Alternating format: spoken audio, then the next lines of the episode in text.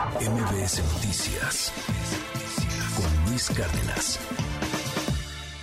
De acuerdo a las encuestas que se están eh, dando por el por el INEGI, de acuerdo a, las encuestas eh, especializadas, a, los temas que tienen que ver con la confianza empresarial, pues está acelerando su deterioro, es decir, la gente está teniendo menos confianza, particularmente la gente que toma decisiones de negocios, eh, invertirle más, meter más personal, contratar nuevas, pues, es difícil, la gente eh, y, los y los tomadores de decisiones están eh, pues un tanto con, con una desconfianza creciente porque pues el panorama al inicio del año no, no parece ser el mejor.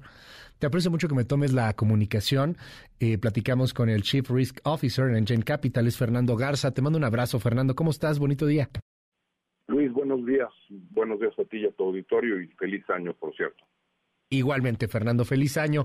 ¿A qué creen que se deba este asunto del deterioro en la confianza empresarial, particularmente diciembre, que, que no cerró mal, que tuvo por ahí algunos repuntes, ¿Por qué de pronto hay desconfianza al inicio de, de este año que se antoja un poco complicado? ¿Qué leen en el sector empresarial, Fernando?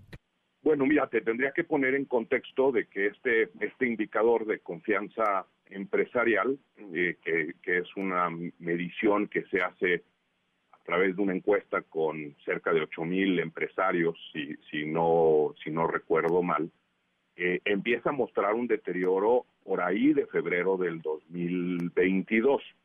Eh, esto, si uno ve la gráfica, a partir de, digamos, del, del nivel de 50 puntos, 50 puntos hacia arriba, se considera de que hay un ambiente optimista, digamos, en el ambiente de negocios, y de 50 para abajo un ambiente pesimista.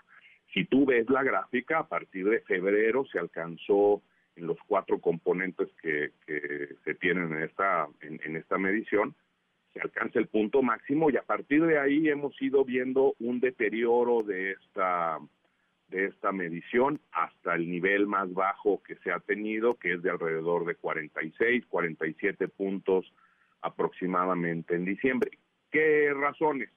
Pues primordialmente eh, tienen que ver este, con tasas de interés elevadas, derivado de las presiones inflacionarias, el temor de una importante desaceleración económica, potencialmente no este que pudiera ser a nivel mundial, pero en particular con nuestro socio comercial más importante, recordemos que exportamos más del 80% de nuestros productos hacia los Estados Unidos y por lo tanto pues se genera incertidumbre para invertir y se tiene desconfianza en la situación económica del país. Esas son las razones, primordialmente. Eh, frente a este asunto, el, eh, me, brincó porque cuando me marcas las tasas de interés, son, son un tema que, que genera mucha desconfianza, pero me viene a la cabeza, o sea, si tú quieres comprarte nueva maquinaria y, y, pides un préstamo, pues quizá no es el mejor momento para que te presten dinero porque las tasas de interés van muy arriba. Engine está enfocado mucho en, el, en los temas que tienen que ver con, con arrendamientos, con distintos arrendamientos muy especializados. ¿Cómo les afecta a ustedes este asunto de, tasas de interés? ¿No tener una persona una buena opción, por ejemplo, en vez de pedir un préstamo, mejor hacer una especie de arrendamiento? Las tasas son más bajas. ¿Cómo funciona esto en el mundo de los arrendamientos, Fernando?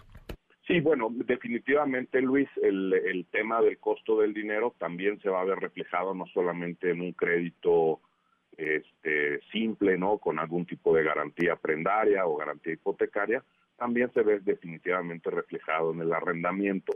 Sin embargo, el tema del arrendamiento lo que te da es la oportunidad finalmente de hacer líquido algún bien que tú ya tienes en tu portafolio de tu balance general de activos. Una máquina que tú compraste hace algunos, algunos meses, algunos años y necesitas recuperar liquidez para tomar ventaja de algo, de, de alguna oportunidad en el mercado, es una buena oportunidad.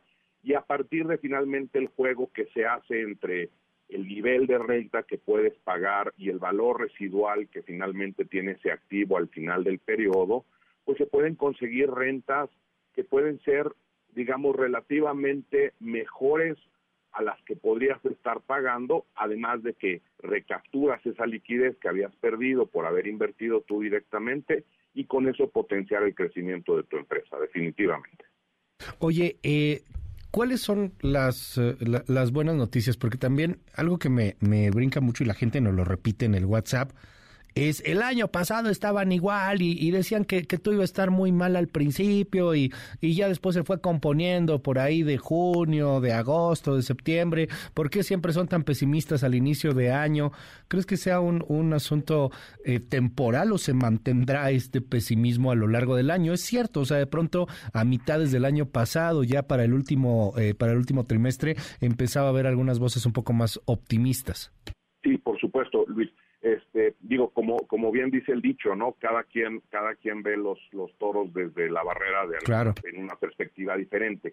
Esta encuesta en particular, recordemos que es de confianza empresarial y se le hace finalmente a tomadores de decisiones en diferentes empresas. Y esas personas que son las que tienen que tomar ya la decisión final de decir voy a contratar, voy a invertir, voy a ampliar mi línea de negocios o mis capacidades de producción, pues es finalmente distinto de cualquier otras personas, ¿no? Que pudiéramos estar viendo las cosas de una de una distinta manera.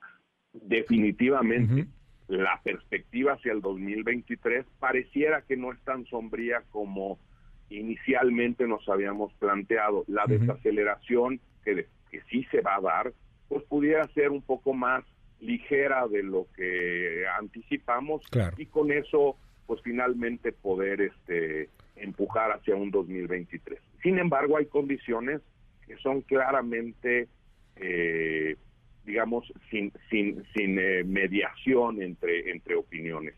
Hay unas tasas de interés altas, hay se percibe todavía un ambiente de alta inflación eh, y eso va a ser permanente durante prácticamente todo el 2023.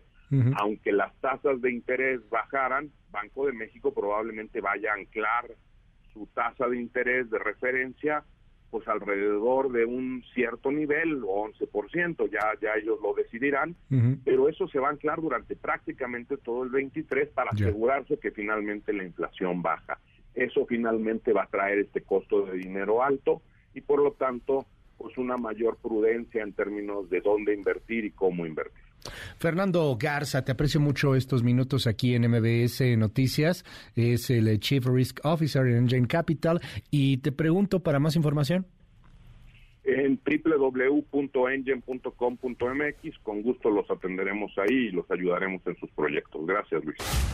MBS Noticias con Luis Cárdenas.